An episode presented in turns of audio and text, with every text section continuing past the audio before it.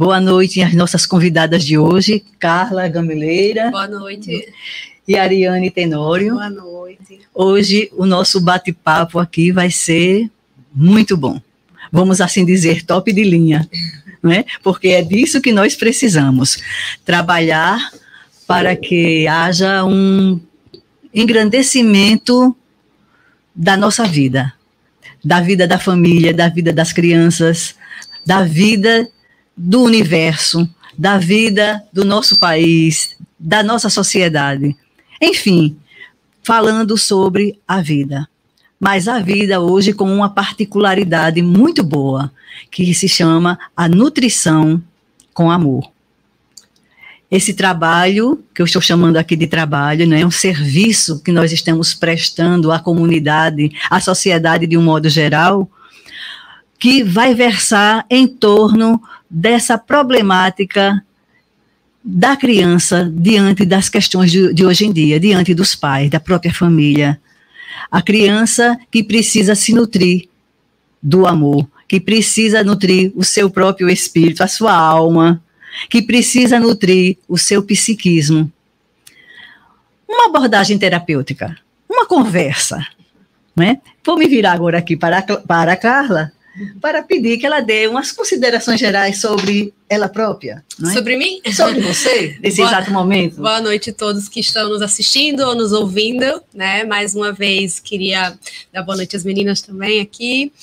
É, e agradecer o convite de estar aqui com vocês hoje. Eu sou psicóloga, né? Sou psicóloga clínica, trabalho com crianças e adolescentes é, e com as famílias há mais de 10 anos. Não vou falar, não vou falar os anos, não. Sim, mas é importante isso, né? Para é, que saibam. Quer é dizer, já me conhecem, né? Mas é, é importante que você diga aqui para a Rádio tempo, Brasil Espírita. É, e trabalhe com essas questões na clínica, treinando famílias para poder tentar, tentarem né, construir uma relação uh, mais afetuosa, uma relação mais respeitosa, né? Eu acho que essa é a palavra. Porque Verdade. a gente precisa pensar em uma educação respeitosa, que através dela as crianças se sintam amadas, respeitadas e com disciplina. Eu acho que são pilares super importantes para essa nutrição com amor. Né? Isso, isso mesmo, Carla. É disso que precisamos e vamos falar daqui a pouco sobre. Isso. Voltando agora para a Ariane Tenório, para também ela tecer uns comentários gerais sobre ela e o que ela faz. Boa noite a todos. Boa noite, essas meninas lindas, queridas. E eu sou psicóloga também há uns 10 anos, mais ou menos. Né? Eu trabalho com TCC e com criança e adolescente. Eu trabalho aproximadamente há uns seis anos. Tá? E esse tema para mim foi muito gostoso, né? Quando você falou, me falou também de Carla. Fiquei assim muito, muito feliz. Estou né? agradecendo a, a esse momento aqui a você. Porque é tão importante a gente falar do amor. Né? Sem o amor não existe educação. Educação, verdade. E o treino de paz, muitas vezes, a gente precisa pontuar tantas vezes isso. Porque tem tantos reflexos lá de trás, né? Verdade. Deles próprios, Deles né? Deles próprios. E a gente vai curando. A gente só cura, se assim a gente pode dizer, né? Sim. Aquela criança de alguma coisa que eles veem como demanda, se a gente passa a fazer isso com os pais. Né? Então é muito lindo, é o meu tempo. Então, por isso que não poderíamos deixar de focalizar sobre isso. Já sendo pedido há um tempo, por que vocês não falam, não fazem palestras, não procuram fazer aí algum curso que fale sobre essas questões da criança, dessa nutrição? Eu, eu peguei imediato a palavra nutrição porque é dessa nutrição que nós precisamos, né? Até porque até as plantas, a própria natureza, ela também precisa de nutrição para poder se desenvolver, não é isso? E, e, assim são as crianças, né? Sem o amor, elas não se desenvolvem. E eu até queria pegar um gancho do que a Ari estava falando, né? uhum. né? Já estou chamando de Ari. eu já vou chamar de Carlinha antes de conhecer.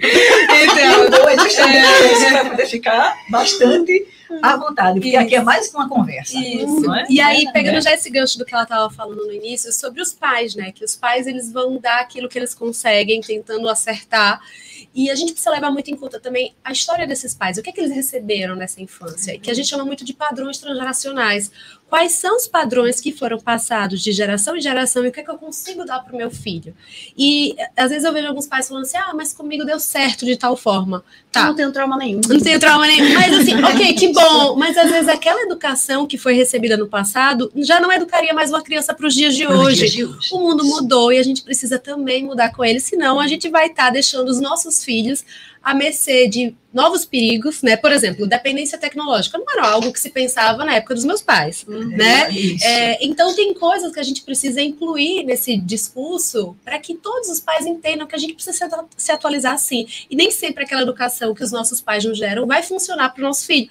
Até porque somos seres únicos. Hum, e a gente precisa levar em consideração a personalidade, o temperamento de cada criança. Então, às vezes, dois filhos da mesma criação são completamente diferentes. diferentes uhum. né? Então a gente não tem como querer é, moldar, né? Então pensar nos padrões transgeracionais, que é o que, que eu posso pegar de bom e o que, que eu posso descartar. Né? E eu sempre gosto de pensar em ficar em paz um pouquinho também com isso, porque eu percebo que na terapia, né, quando a gente vai trabalhar questões de infância, às vezes tem muito essa questão de sem querer culpabilizar os pais. É. E a gente precisa ter muito cuidado com isso, porque os pais, tem uma música que eu adoro, do Renato Russo, que tem um trecho que fala assim: você culpa seus pais por tudo. Isso é um absurdo. Eles são crianças como você. E a gente tem sempre que lembrar isso, que todos nós temos a nossa própria criança interna, interna. que pode estar ferida ou não. E aí, mais uma vez, pega no gancho do que ela estava falando, é, quando eu, eu tenho uma bebê, vai fazer um ano mês que vem, e quando eu estava grávida, eu entrei em contato com muitas questões da minha infância. Né? Então, a minha criança estava muito ativada na minha gravidez. E eu acho que todos nós temos crianças internas que são ativadas em alguns momentos. Né? Eu trabalho com terapia dos esquemas que fala muito sobre isso. Como? Então, Essa criança está presente. Não existe nenhum adulto completamente maduro, super bem resolvido. Então, quando essa criança ativa, que a gente precisa prestar atenção para não. Como é que eu posso dizer? Não para evitar errar, digamos assim. Que eu sei que errar todo mundo vai, mas a gente reconhecer muitas vezes o erro e poder buscar a ajuda necessária para a gente estar tá em paz com a nossa história e com a história dessa criança que a gente está construindo. Quando você falou na criança ferida, é a grande problemática da, eu acho que talvez da própria questão em si, porque diante da criança ferida do adulto, ele sem querer, pai e mãe, é, não imaginam que nesse exato momento estão passando para essa, essa outra criança também. As, o nível de expectativas. Aí o que é que você diria sobre esse nível de expectativa dessas, dessas crianças feridas adultas né, que passam para as crianças? Que uma criança ferida, ela está ali precisando de proteção. Isso. Né? Então, se você não cuida da tua criança interior, ela vai bagunçar sua casinha todinha. Né? Ela vai fazer uma zona para que chame a sua atenção. E se tu não faz isso, tu sai mexendo com todo mundo ao teu redor. Né?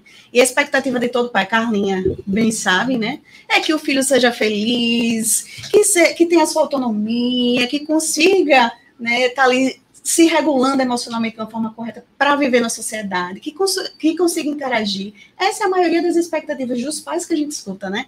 No, no processo terapêutico, eu ainda não sou mãe, né? Uhum. Mas a Carlinha, ela deve estar reta. Eu estou no, no, nos treinos, é para chegar já já o B. Né? Então, a Carlinha bem sabe, eu acredito que essa criança interior, ela estava pegando tanta coisa, era tanto insight, que, de fato, como é que a gente vai fazer isso? Né? Se a gente tem uma expectativa tão grande, mas a gente é, a gente se desenvolve na parte profissional, a gente se desenvolve em outros setores da vida, por que não na educação? Né? Na, na educação, educação, nos dias de hoje. E não educação é. acadêmica. Não é educação acadêmica, é educação familiar. Isso. Que é o que precisa, não é? Essa educação familiar, essa base que tem que não esperar que a escola consiga suprir esse outro lado que eu, não é eu dela. Eu costumo dizer até que tem momentos que o acadêmico não é o principal, né?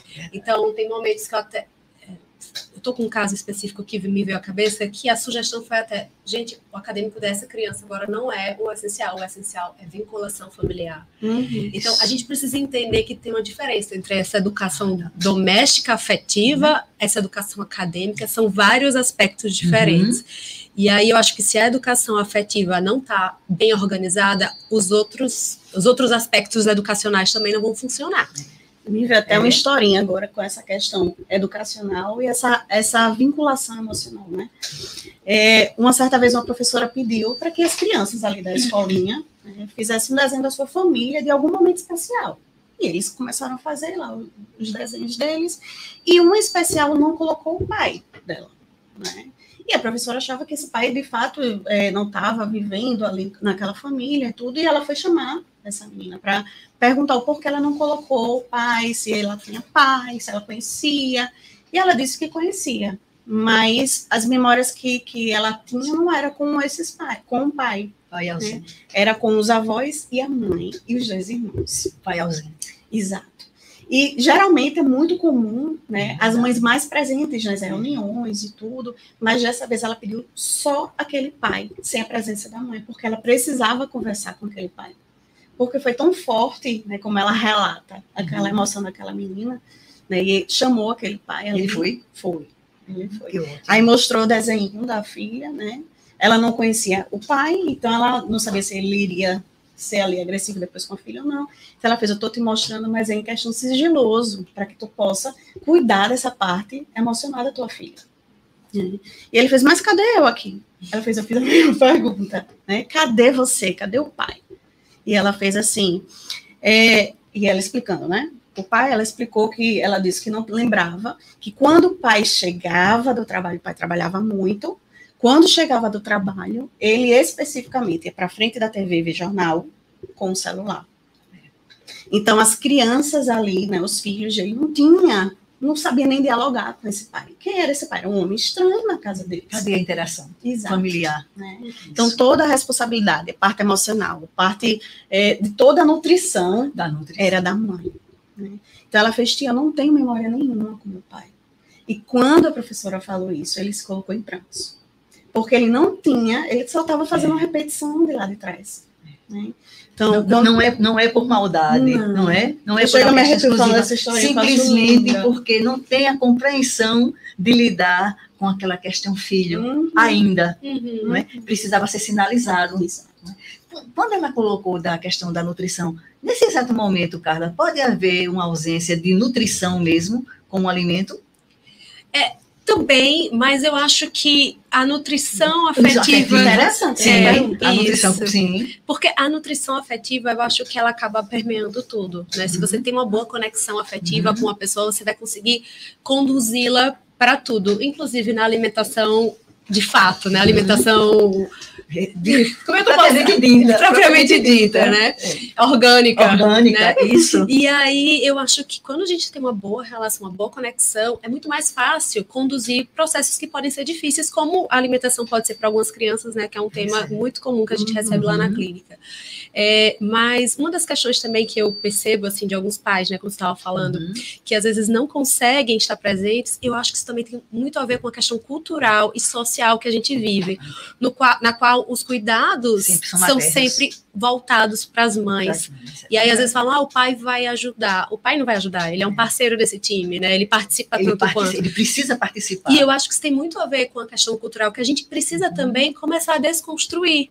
Né? Por exemplo, eu acho que você também deve vivenciar isso na clínica. A maior parte das pessoas que levam as crianças para terapia, que vão para as anamneses, que vão para as reuniões, são as mães. Então a gente percebe o quanto que a mulher acaba é, exercendo isso. Então tem dois pontos. Um, porque a sociedade meio que divide cuidados para mulheres e mães. E outro também, Os porque às vezes a pais. própria mãe também não dá espaço para esse pai participar. Então a gente tem que avaliar, será que é só uma questão cultural? Será que eu também reforço essa questão cultural e estou querendo um resultado diferente? O controle, às vezes, da questão. Né? Isso. E então tem os pai- dois pontos. É, e esse pai se ausenta, porque também às vezes é até cômodo para ele, já que alguém vai à frente, ele recua e vai cuidar das suas atividades. E Só vai- que não se percebe Isso. o problema que já está ali instala- instalado. E eu ainda vou mais além. Eu acho que a nossa sociedade poupa muitos homens, historicamente falando. Eles são muito poupados, desculpa falar, mas Poupa, são. Pouco, Ma- Márcio Eduardo. Márcio. Eu acho que os homens são muito poupados. Por exemplo, tudo que as mulheres fazem acaba sendo julgado três mil vezes mais do que um homem. Então, às vezes, um homem tem a mesma atitude que a mulher e tem uma pontuação diferente. Então, eu acho que isso aí vem dessa questão muito estrutural que a gente É vive verdade, também. Também. Então é muito difícil, às vezes, treino de paz, porque a gente tem que mudar não só um padrão familiar, mas um padrão cultural. É interessante Também. essa fala, porque É. no treino de paz, muitas vezes a gente escuta muito. Ah, mas se ele for fazer, ele faz mal, mal feito. É melhor que eu faça. É verdade. Não, mas deixa ele fazer. Vamos deixar ele fazer. E daí tu vai pontuando. Mas mal feito já é fazer algo. Exato. Vai pontuando. Deixa ele fazer o gogó, deixa ele fazer a comida, o prato. Do deixa- jeito dele. Do jeito dele.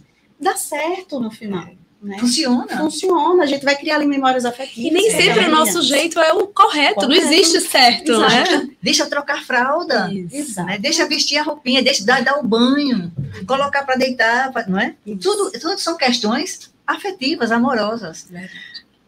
Então, olhando tudo isso que vocês colocaram nesse exato momento e, e observando a ausência paterna, de, um, de uma certa observação que podemos fazer, verificamos que antes da pandemia e depois da pandemia, a figura masculina ela também tem se encontrado ausente, ausente, de fato, por estas questões e, e pelas questões relacionais de casal. Não é? Que a família fica só real- a cargo da mulher. E o que é que tem acontecido? O que é que temos observado diante disso, dessa ausência de fato? Da, a observação da criança que não coloca no desenho, né? da questão afetiva do, de- do homem não ser aquele parceiro, né? de achar que ele é apenas um coadjuvante, não é? que não é essa a questão. Tem acontecido o quê? A ausência do pai. O nome do pai.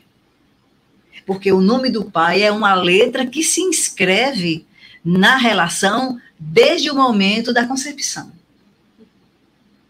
Né? Ali ele já se faz presente no momento intrauterino, quando ele afaga a barriga da, da mulher, no momento que ele dialoga ali com o filho, a partir do nascimento, e às vezes nem isso tem.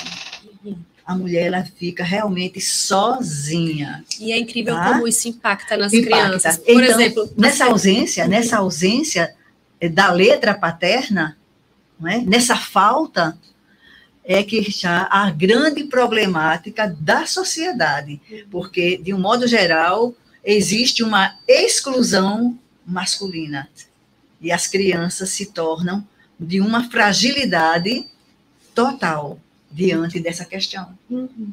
O que é que vocês diriam de- nesse lado, dessa ausência realmente do afetivo. Isso que estavam Tá? falando me remeteu a algumas pesquisas que mostram que a partir do quarto mês de gestação o bebê já consegue né, se, se expressar, não expressar, Uhum. né, mas ter as emoções dele ali dentro Isso. da barriga. E tem outros autores que eu já cheguei a ler artigo de que diz que desde o momento da concepção, concepção. como que era a ideação desses pais, né? Então isso Uhum. já tem pesquisas científicas, tá? Não é achismo. É. E a gente tem que entender que todo o processo da gestação dessa criança, ela já vai tendo essa memória biológica de afeto, de amor e de apego, que a gente fala muito de teoria do apego. Uhum. Quero até falar um pouco mais sobre isso com vocês hoje também, que eu acho que vale a pena a gente falar Uhum. sobre esse tema. Importante, não É. é importante falar Mas isso. uma das questões assim que eu acho incrível, eu estava conversando também com uma paciente minha que tem um, um- que tem uma filha adotada e ela estava me contando desse histórico gestacional que ela sabia dessa história. E é incrível como a filha dela até hoje tem muita dificuldade com figuras de autoridade masculina, especialmente quando estão gritando, falando muito alto. Pronto. Então, como isso impacta? Tem essa memória gestacional. Não quer dizer que a memória É, gestacional não pode ser mudada, Uhum, claro, que a gente vai pode, tentar. Sim. Mas a gente tem que ter muito cuidado, porque se isso for reforçado cada vez mais É. na infância, como que vai ficar essas, essa visão do amor e do afeto com determinada afeto. figura? E é E interessante, essa ausência. Isso, né? isso. pegando essa parte da gestação e, e dessa, é, dessa memória que se existe ali, que já vai sendo construída a parte da personalidade, né, desde a barriguinha da mãe. Eles falam até em estudos que no primeiro trimestre é, o bebê se mexe muito, mas a mãe ela está tão desconectada com o corpo dela, e Joana de Ângeles traz isso, a importância do autoconhecimento. Né? Não Importante só para os adultos, exato. Não só para os adultos, né? Mas para a gente quando a gente ainda está na primeira infância ali. Como é que esses pais estão passando esse processo de autoconhecimento? É tão interessante isso quando você falou, Carlinhos, da questão da sua criança interior que veio, uhum. né, na sua gestação. Essa conexão é o seu autoconhecimento, o que é que mexia com você, o que é que não mexia. E às vezes tem mães que elas conseguem sentir uhum. no primeiro trimestre o bebê como se fossem umas cólicasinhas, uhum. né? Isso é muito lindo. Eu senti. É. então você veja a possibilidade já de mostrar isso dentro de você uhum. se exteriorizando isso. a partir da sua fala, uhum. não é? Tem um livro da psicanalista Alessandra Piontelli, foi ela que fez a primeira abordagem a respeito das crianças é, dentro do útero materno, a partir do momento da concepção. Ela trabalhou com 12 casais, isso na Itália, 12 casais de, de, permitiram que ela acompanhasse pela ultrassom, né, que na época era o início né, da ultrassom, e ela fez todo o acompanhamento, desde aquele momento da concepção até os cinco anos depois da criança. Eles permitiram, tá? Ela fazia o acompanhamento. Tudo num relato, para poder mostrar quais as interferências positivas e negativas uhum. daquele momento gestacional. Uhum. Para poder ver o comportamento, as emoções dessas futuras crianças. Uhum. É? Então, você veja, não se pode nunca negar que no início a mulher sente tudo. E pode manter o diálogo com a criança. Uhum. E tem gente que fala que é até um, um, um, são nove meses a, a, gestante em transe, né? Porque não é mais ela só. Né? Sim, não é ela só. É ela e toda uma carga é. ali do bebê. Né? Então, são dois seres ali juntos. E possivelmente com o pai junto, uhum. porque também ele fica grávido. Sim, não é? sim. Aí faz que até enjoa. É. Os pais enjoam, tem homens que enjoam, não é? Mas aí que tá. Então, ele também está grávido. Então faz parte dessa conexão, né? Mulher, o pai e o filho. Isso. Né? Então, para que a gente possa mostrar que existe todas as possibilidades de uma criança ter um certo equilíbrio no, no momento do, da concepção, no momento após o nascimento e transcorrer. Ser nutrida. Ser, nutri, ser, nutri, pronto, ser nutrida até a gestação. Da, a partir da gestação. Não é?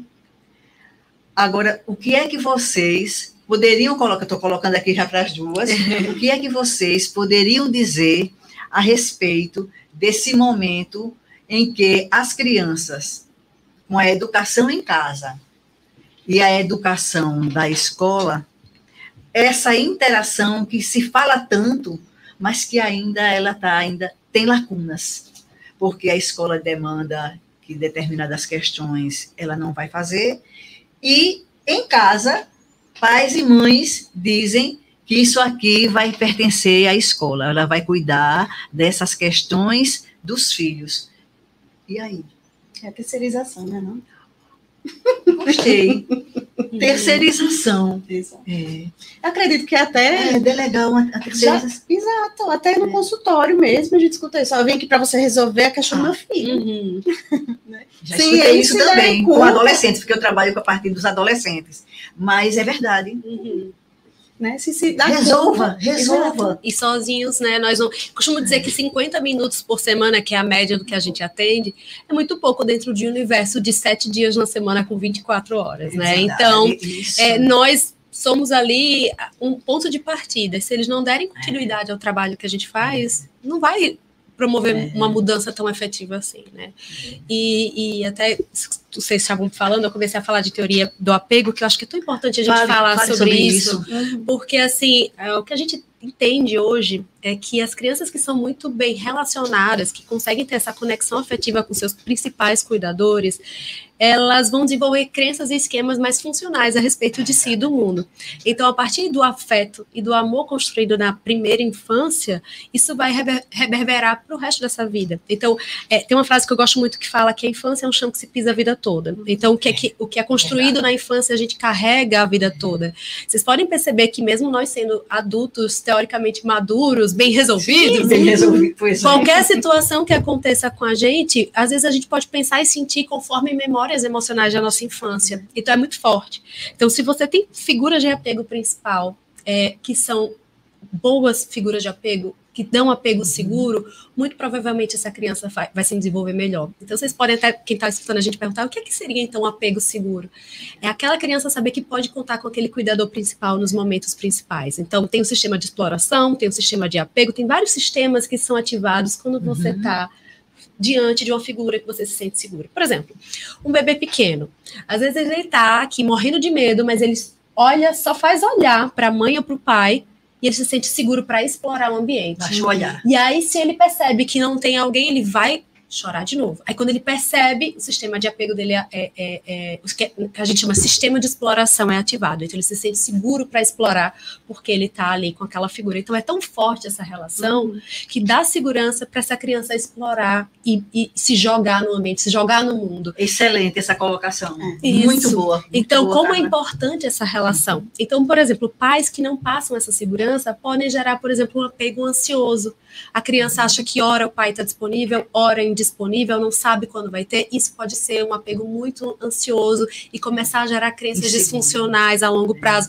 E é interessante como na vida adulta, sem perceber, a gente acaba buscando parceiros que têm um sistema de apego similar. Similar. E aí, às vezes, não entende por que, que eu estou repetindo esse padrão, né? Por isso que é tão importante a gente O padrão- compreender. esse padrão relacional ante- anterior e, e- e transformando as crianças nos, nos- nos sintomas deles. Isso. né? E, Porque verdade- os sintomas das crianças são sintomas dos adultos. É, há- muitas vezes sim. E eu acho Na- que a- o apego maioria, começa é. tudo. Eu acho É. que a gente falar em apego, eu acho que é o início de tudo. Porque é a partir do apego que a gente vai conseguir É. atender as necessidades emocionais das crianças. E a gente precisa saber que toda criança tem muitas necessidades emocionais. E dentre elas, limites. Né? Limites. Limites. Então, por favor. Pode falar o apego isso. seguro ele vem nessa questão de disciplinar, mas disci- é, disciplinar educando. Com amor. com amorosidade. Um exemplo é você tá chamando o filho para tomar banho, tem pais que dizem, já, ah, eu chamo dez vezes, não vai. Só vai quando eu grito. Aí eu faço, vamos fazer assim. Toda ação gera uma reação, mas não uma reação que muitas vezes a gente diz, tem que botar de castigo. Não. Chega. Falando, por que esperar dez vezes? Se a gente já É. pode chegar, sua mãe tá chamando. Tá me ouvindo? Então, isso já é uma reação. É o toque e tomar de novo a consciência dessa criança, porque muitas vezes ela está aqui tão intertida, né, que ela não vai, "Ah, minha mãe e meu pai tá falando, mas eu não sei o que, eu vou continuar aqui. Então, esse apego seguro, ele traz conexões e ensinos, disciplina de forma dife- diferente do que a gente estava acostumado.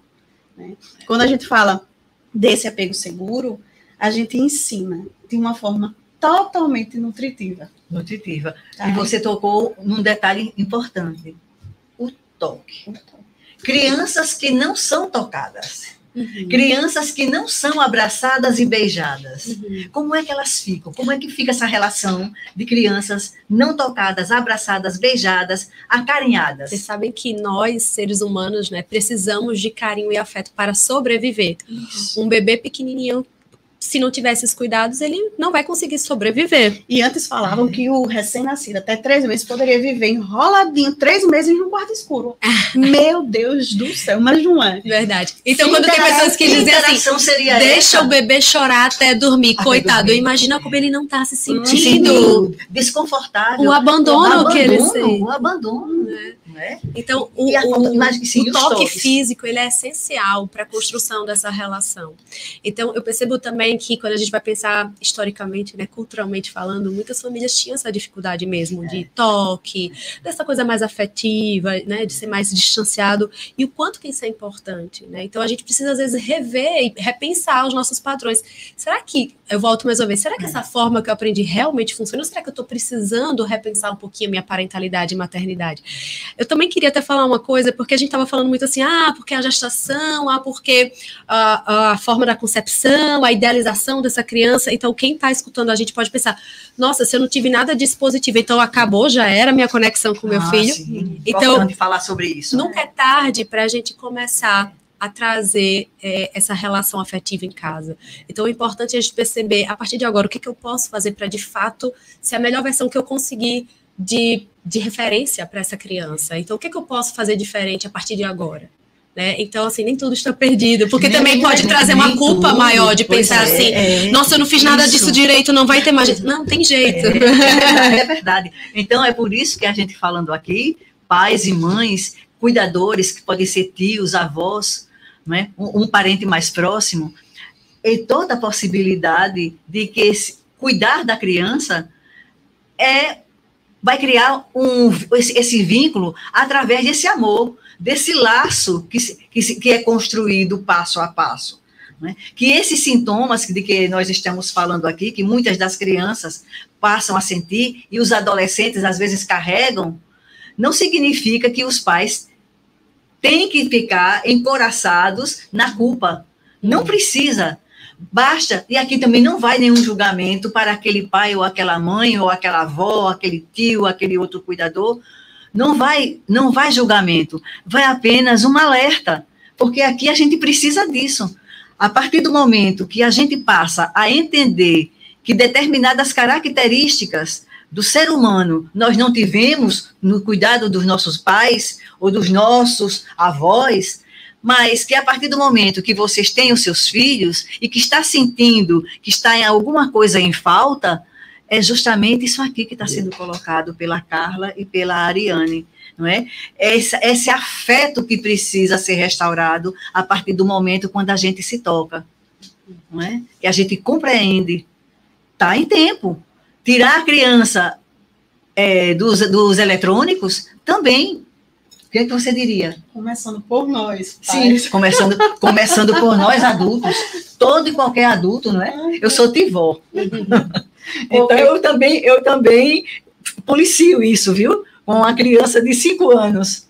Às vezes ele pega, eu vou olhar o que é que ele está olhando, joguinhos, mas mesmo assim a gente sabe que precisa retirar da mão esse aparelho. Inclusive, até foi dito, sabe, Márcio Eduardo, você que está aqui presente, por que não trocar um celular por um raidinho para a criança? Para escutar uma música e ouvir as, as falas das pessoas.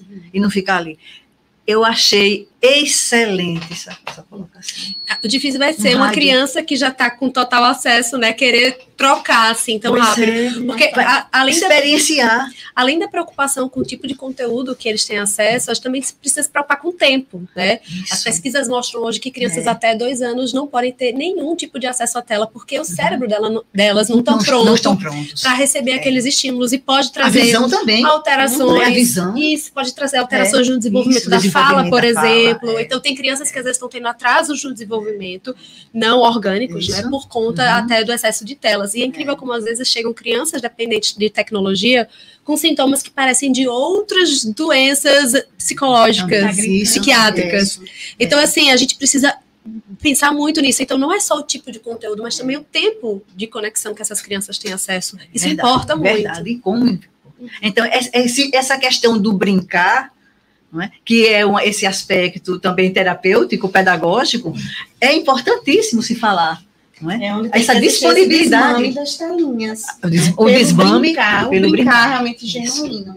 E se a gente for falar dessa parte de nutrir os filhos, e se nutrir também, se nutrir a nutrir, nossa criança. Com certeza, porque a criança tem que participar também, não é? Uhum.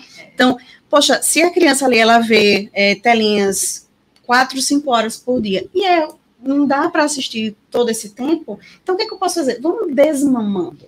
Porque eles, como, como a, é, bem a Carla colocou, tem crianças que vêm com insônia, ou com excesso de choro, ou simplesmente de fúria, não consegue regular ainda as emoções. Né? E é um dos momentos mais difíceis para a gente trabalhar a educação com amor, né? porque ativa a nossa criança. Então, eu vou entrar em combate.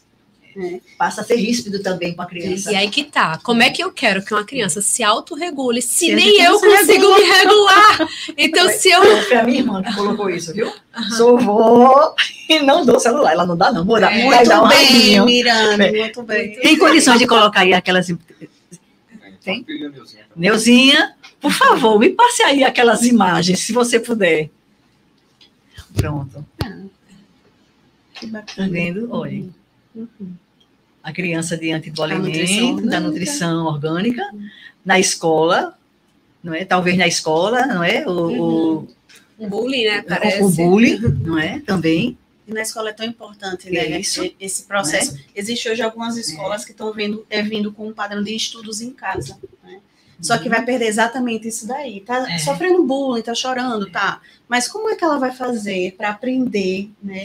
A viver numa sociedade. E a sociedade ela não é fácil. O mundo não é fácil. Viver não é fácil. E habilidades, né? As Exato. habilidades. Porque é desde essa primeira infância que a gente vai ali sendo ensinados. que essa nutri... precisa da nutrição para não, para não acontecer muito isso, porque é o que está acontecendo, né? As crianças estão desnutridas, estão levando para a adolescência também essa desnutrição, né? Entre elas, na falta da conexão. É, desenvolver habilidades sociais, né? As Como habilidades, empatia, isso. é, saber dividir, saber olhar para o outro, né? Reconhecer as emoções no outro. Isso. E, e aí também. tem- Atitudes contrárias, pois é. Isso. Isso é bem importante. Pode passar mais, Neuzinha? Pois é. Crianças Elas ficam, elas ficam birrentas também, não é?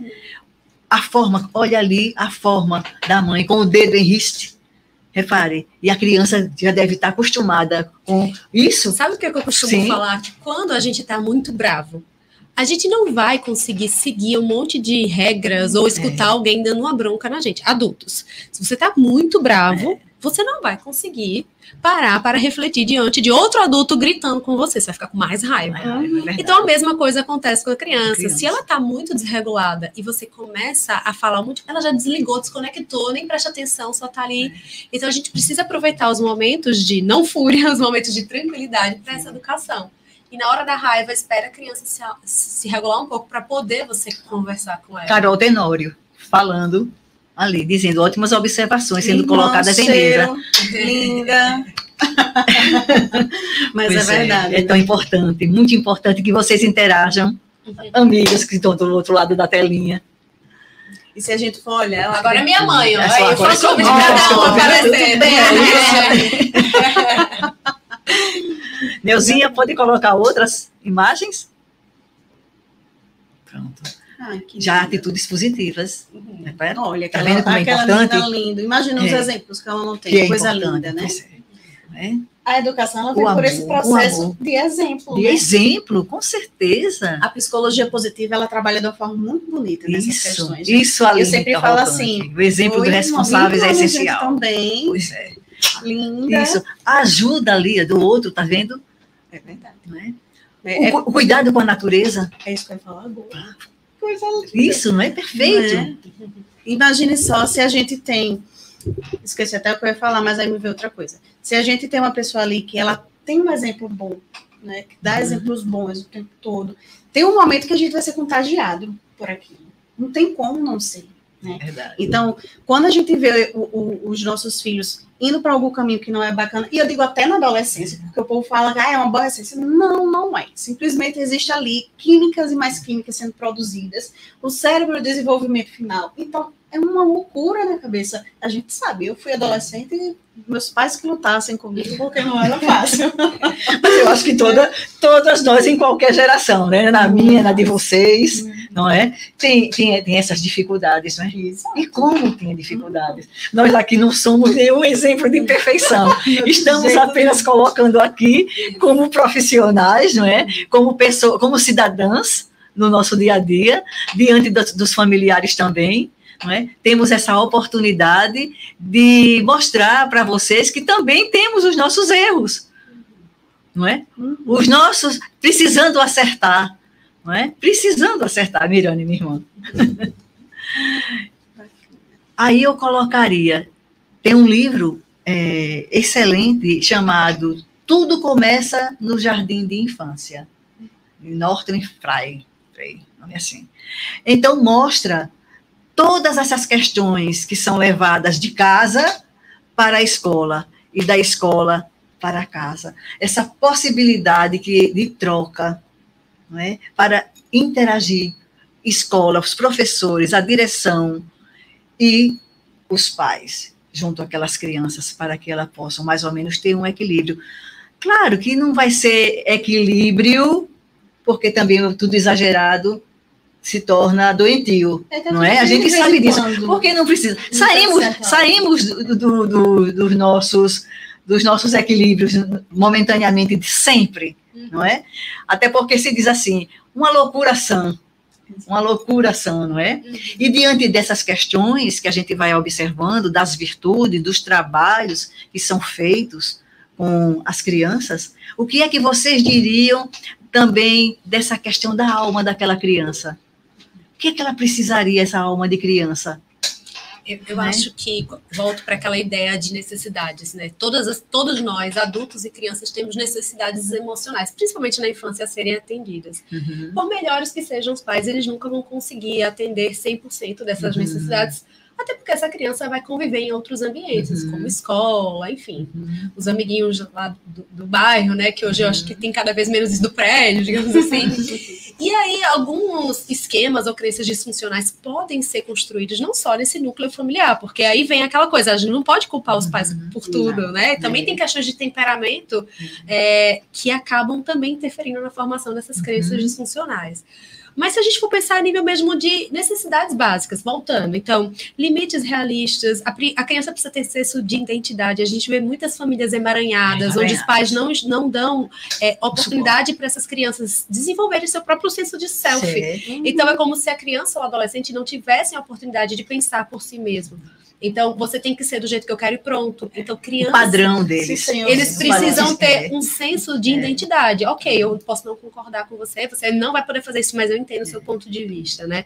Então, a gente também precisa ter espaço para o lazer, para brincadeira. Então, casas muito rígidas também pode ser muito casas, funcional. Casas rígidas. Tem mais agenda isso. do que a gente. Que eu faço, meu Deus, qual é. momento que essa criança, criança é criança? Você já vê pela, pela mochila o peso carregando nas costas. Isso. A gente já observa isso, né? Isso. Que é, é necessário é deixar se sujar, pular na cama, uhum. brincar, subir em árvore. É, é. Quando eu vou perguntar a Jéssica, já subiu em uma árvore? Não. A ah, tia já subiu bastante. Uhum. Qual a conexão com a natureza que tu tem? Né? Qual o momento que tu tá brincando com teus amigos fazendo Conexão amizade? com a natureza. Uhum. É muito importante.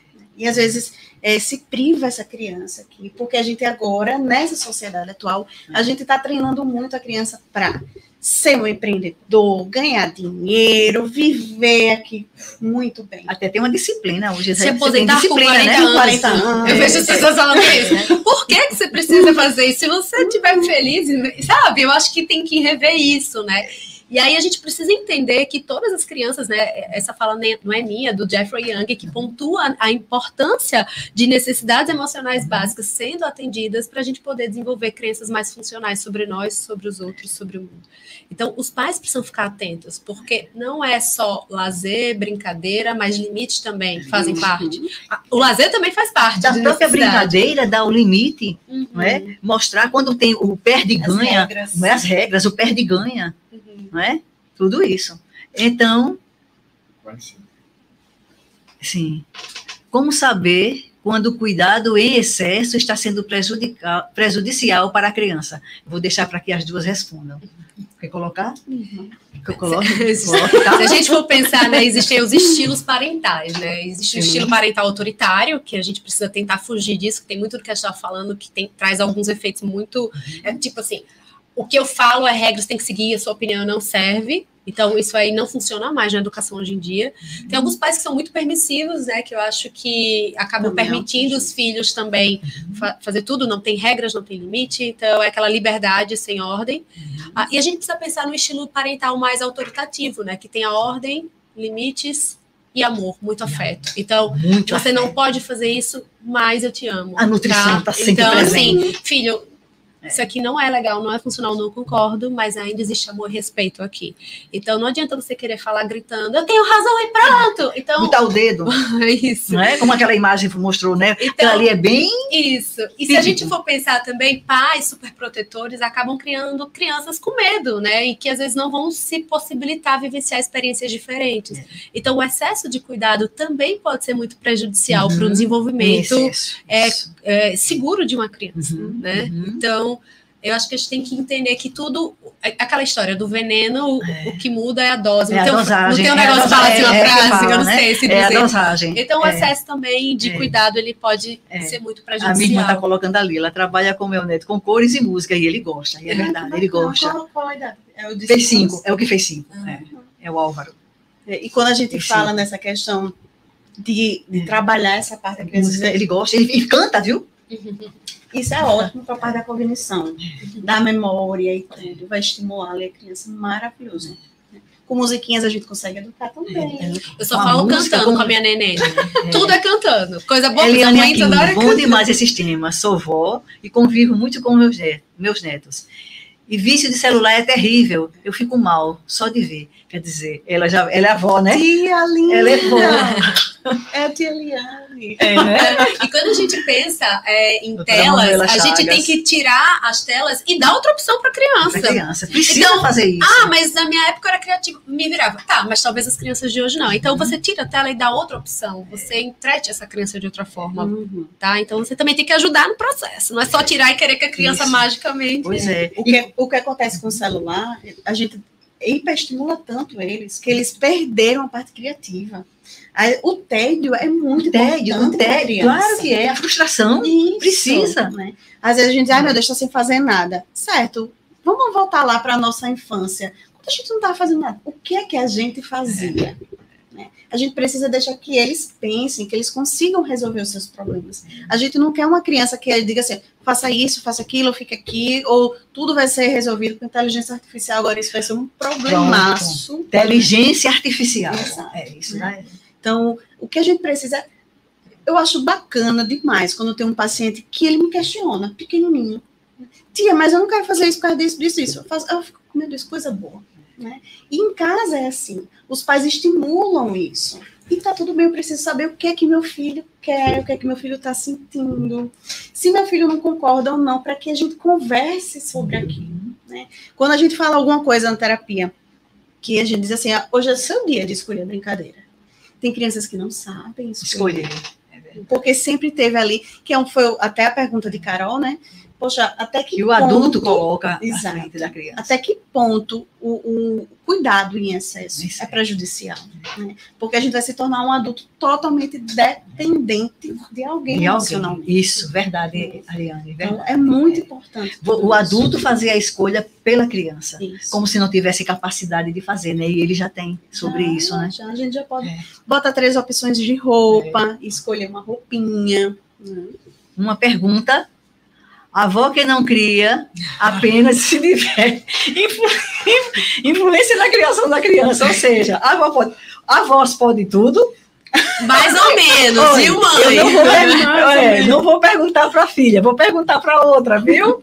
Vamos, Aninha, Mãe, mulher, pelo amor de Deus. avó, Você não vai criar, avó. Mãe, você não vai criar.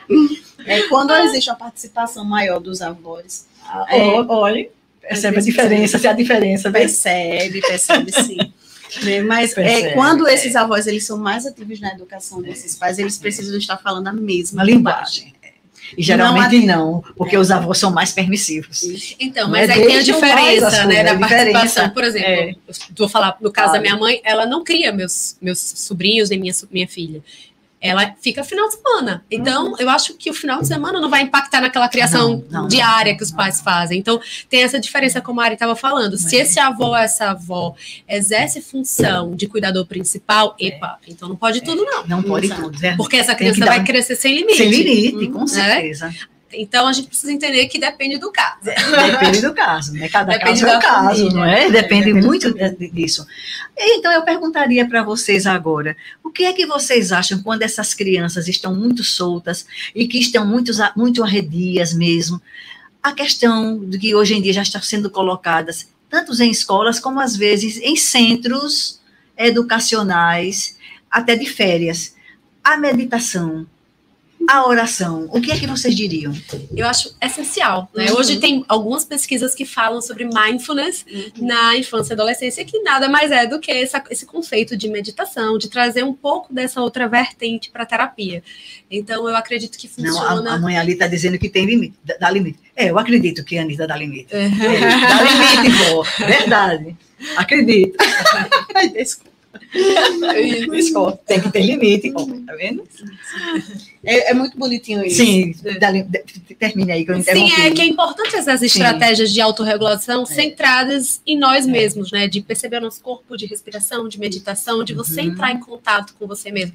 Isso a gente ensina na terapia desde pequenininho, né? Uhum. É tão bonitinho a É gente lindo, ensinar. é lindo, é lindo É, isso, porque não é? o nome que a gente usa é mindfulness, né? Mas nada É. mais é do que isso aí é mesmo, né? É o Deixa- nome chique Deixa, da re- deixar relaxar, não é? Isso. Pre- Precisa. Olha, eu, eu um digo que eu campinho. Trabalho com yoga, kids, né? isso tudo é científico, trabalha não com é yoga achismo. kids? Isso. Puxa, que isso é muito bom. É, a gente, eu, eu dou alguns mapas de algumas posições de animais para eles fazerem em casa, Ah, junto com a respiração. Então, como é importante esse reconhecimento e você tá centrado em você mesmo. Por quê? Se você tá tendo uma crise de ansiedade, só você vai conseguir sair dessa crise. É, eu sou você. Então você É. precisa focar na sua respiração, em você mesmo, no que você está sentindo. Então a gente ensinar isso desde pequenininho é, fantástico, né? Eu tenho pacientes vezes que dizem assim, tia, vamos brincar de respirar. Precisamos. Aí, às vezes, a gente bota o, o, o sim, ou um carrinho aqui, vai respirando para eles se movimentarem e eles ficam super, né? Ou então, a posiçãozinha do sapo, Uhum. e eles vão fazendo e respirando junto. Tem uns que a gente vai meditar, consegue meditar três minutinhos no máximo. E Não abrindo o importa. olho para ver se a tia está com, Para o olho se aberto tá olhando com o olho não. aberto. Para que isso eles coloquem em prática na casa deles. A gente ainda não tem esse, esse hábito, Esse que é maravilhoso. A gente prestar atenção no que o nosso corpo está dizendo para gente. que a criança precisa justamente disso para entrar nessa conexão com as questões. Eu não estou nem falando aqui nas questões de religião em si, mas a questão de espiritualidade que já se desenvolve na própria criança, não é? Porque faz- já faz parte da vida, não é? A oração também, uma prece que se ensina, porque não sei se vocês percebem que hoje tem aqueles brin- brinquedos que vêm com o anjo da guarda, não é? Vem a escuta de uma oração, de um Pai Nosso, a gente vê. Quer dizer, isso vai depender muito de cada pessoa, de cada família, como ela se expressa, Menina, é? você me fez lembrar o meu priminho, o Dan. O Dan, ele convive muito com. Pronto. É o neto da Eliane que falou. Sim. agora pouco. Ele convive muito com os avós. e Os avós são da igreja católica, eles rezam muito. Ele sabe, cada oração que fica, meu Deus, como é que ele aprendeu isso? Vamos rezar. Ele reza, tudo bonitinho, do jeitinho dele, a coisa mais linda do mundo. né? Então você vê que ele já tem ali na cabecinha dele uma percepção que existe algo além e que pode ajudar. Né? Isso é muito E às vezes eles pedem para fazer junto. Eu digo porque estou falando a respeito, a respeito também que eu faço sobre com eles em casa. Aí a Mirane colocou ali freio, freio é bom, porque percebeu, o limite. ah, ela deve- devia estar falando alguma coisa anterior, freio, às anterior, vezes é bom para perceber o para limite. perceber o limite. É, o freio, com certeza, ela dá freio. viu? Ela é uma avó que dá freio. viu? Como Mas viu? isso é. Ela dá freio. Eu mesmo, mas que é minha sobrinha. E até, até voltando assim, essa história da, da, da religião, Da da, religião, espiritualidade, sim, eu acho que independente da religião, né? é, a gente respeita muito essas diferenças religiosas, principalmente a gente não pode fazer nenhuma diferenciação na clínica, na nossa prática enquanto psicólogo. Mas uma das questões que não sou eu que estou dizendo mais uma vez, existem várias pesquisas que mostram que pessoas que têm essa espiritualidade mais ativada costumam ser mais felizes, quando tem essa conexão com o divino mais mais, é, certeza, mais próxima, né? E- E. É. também, por exemplo, quando pessoas que exercem a gratidão.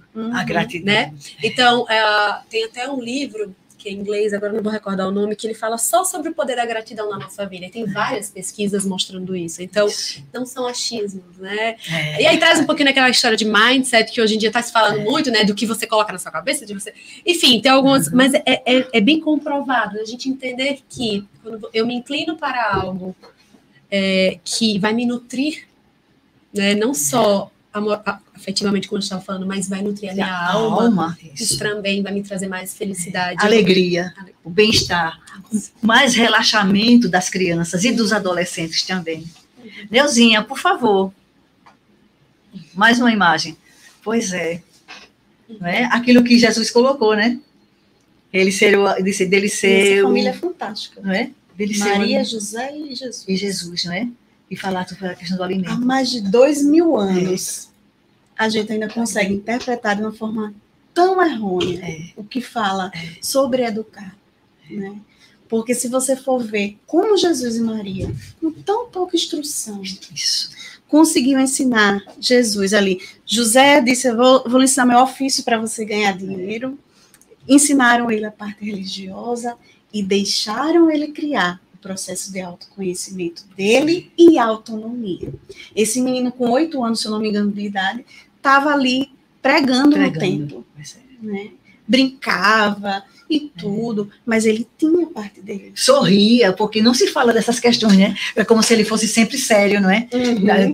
Mas tinha a- a- Ele era uma isso que você criança está aí, colocando aí, né? Essa, essa importância Hum, de- de- desse, de- desse, desse lado, é? da, con- da conversa, da brincadeira, né? uhum. E tem até um livro que eu acho muito interessante, não sei se vocês já leram, que chama Jesus, o maior psicólogo que já existiu. Então a gente vai ver assim as falas, né, e a- Uhum. as pontuações, as conexões que eram feitas com a maturidade, com o nível de interpretação, assim, que nem todo bom psicólogo consegue fazer, né? Uhum. Então acho que a gente também pode aprender muito com esses ensinamentos, né, gente? Pois então é, trazer para as famílias, Isso. como que isso é importante também, né? Que psicólogo não é dizer assim que é desprovido desse lado espiritual, Uhum. não é? É que isso é, por muito tempo ficou caracterizado, sabe? Que é, não existiria essa possibilidade de uma aproximação. Não é a aproximação de você ser, estar junto permanente com o cliente, mas que você pode dar um respaldo na escuta quando eles trazem essas questões, Sim. que muitas vezes elas eram colocadas de lado. Uhum. Porque Claro isso- que a gente não vai estar é- misturando a nossa não religião misturar- é claro, ou colocando as nossas é, crenças para o nosso paciente, Não, mas, mas tem- acolhendo as mas, mas tem que. Tem que acolher, Trabalhar com quem não é? Com aquilo que eles trazem. Até porque, é gente, importante para pergunta de anamnese que eu faço quando os pais chegam. Qual a Qual a religião de vocês e quais são os hábitos religiosos que vocês, Vocês têm? têm, Porque pois é. muitas vezes esses hábitos religiosos vão ser uma doutrina para aquela família. Isso. Ou muitas vezes a ausência deles Ou a também. ausência também. Então, para a gente É. entender o quanto que a religião impacta e o quanto que também a gente vai poder adentrar ou não É. algum assunto quando surgir. Então, isso, é Isso. bem importante para a gente entender o quanto que essas famílias estão abertas, né? Não quer dizer que a gente vai estar lá levando as nossas não, crenças, não os é, nossos não é disso, conceitos, é. ou des- doutrinando Doutrinar, uma família não, em relação a qualquer isso. religião que seja. Mas acolher, Isso. Não é? E é Porque bem é importante a amor. gente deixar isso claro, é claro, é- isso é amor. né? Uhum. Quando a gente acolhe na escuta aquilo que o outro acredita. E não podemos nunca cortar, Uhum. né? derrubar, porque aquilo ali é dele. Uhum. Né? Pode ser até trabalhado por questões, às vezes, de alguma má interpretação deles próprios, não é? Mas a gente tem que deixar que eles ali se coloquem para poder seguir. Gente, a conversa está muito boa, maravilhosa, mas o nosso tempo já está, já está se, Meu Deus, se passou tão esgotando. Passa rápido, porque foi muito gostosa essa conversa, não é? E falar sobre amor, não resta dúvida, é o que faz parte, é o caminho, Isso. não é? O caminho, é, é, o, é o nosso alimento principal. E eu- Tudo depende dele. E é uma das coisas que eu queria falar também para deixar essa mensagem essa final para quem está escutando a gente aqui. Sempre que você não souber o que fazer com a criança, pense muito em como você gostaria de ser tratado naquela situação. Porque às vezes eu acho que a gente não respeita muito as crianças. Uhum. A gente quer tratá-las como se fossem adultos pequenininhos. Adultos em miniatura. E a É gente verdade. precisa respeitar as crianças enquanto crianças. Elas têm limitações, não só físicas, mas também cognitivas, para compreender algumas ainda, coisas. Então, ainda eu, isso. enquanto criança, como é que teria sido legal e funcional e saudável emocionalmente na minha vida? Então, eu acho que a gente tentar se colocar no lugar da criança, porque a gente desrespeita as crianças diariamente. E Isso uma é coisa, uma coisa importante que a gente precisa entender é que nenhum ato que a gente possa ver que existe ali de maldade naquela criança, ela precisa ser cortada de uma forma brusca, Brusca. porque a gente está fazendo uma repetição ali igual que a gente aprendeu em algum momento e ensinando ali de uma forma errada aquela criança. Mas se a gente vê algo, a gente precisa ali ir podando com amor. Uma das formas mais gostosas que eu digo para os pais é o seguinte: quando você vê algo, seu filho não é aquilo. O seu filho é o que tu acha e tu sente que ele é. né? Porque quando a gente sente, aquilo é verdadeiro. Então, se te incomoda alguma coisa nessa tua educação, então começa a ver o que é que está me incomodando nisso que eu fiz. Porque a gente não vai acertar nunca 100%. Então, se uma criança mente muito, eu roubou alguma coisa, ah, eu já vou punir, bater, não. Né? Primeira coisa, a gente olhar o que é que tem de lindo nessa criança. O que é que tem de divino nela. E acessar os meus conteúdos para saber como é que eu posso acertar nesse momento. As crianças, elas são os nossos reflexos, não só da nossa criança exterior, mas do que a gente está se tornando. Né? E tá tudo bem, pais, se vocês não conseguirem acertar 100%, porque ninguém é perfeito mesmo, né? Que vocês consigam dar pelo menos uns 80%, 90% e vai ser a coisa mais linda do mundo. né? É verdade. Eduquem com amor e sintam esse amor. Quer mais colocar mais alguma coisa, Carla?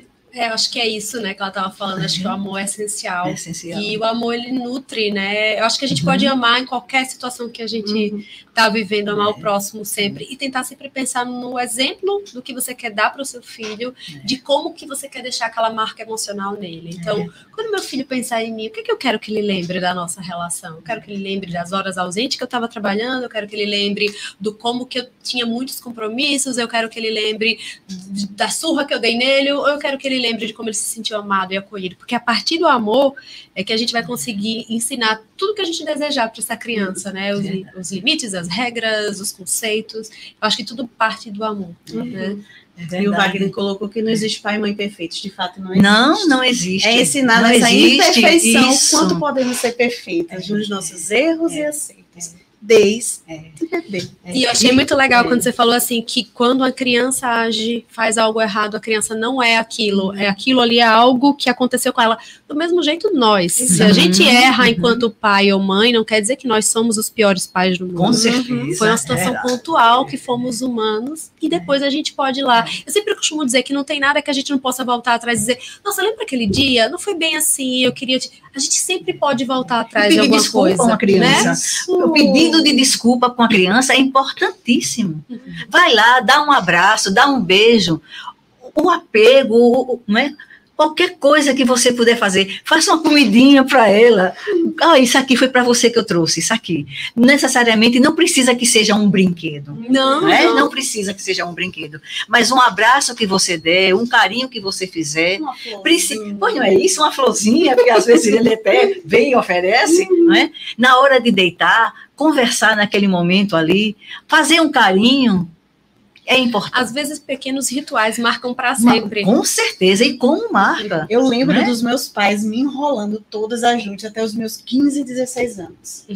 Eu mesmo, já velha, eles vai precisar enrolar. Vai, precisa. Para.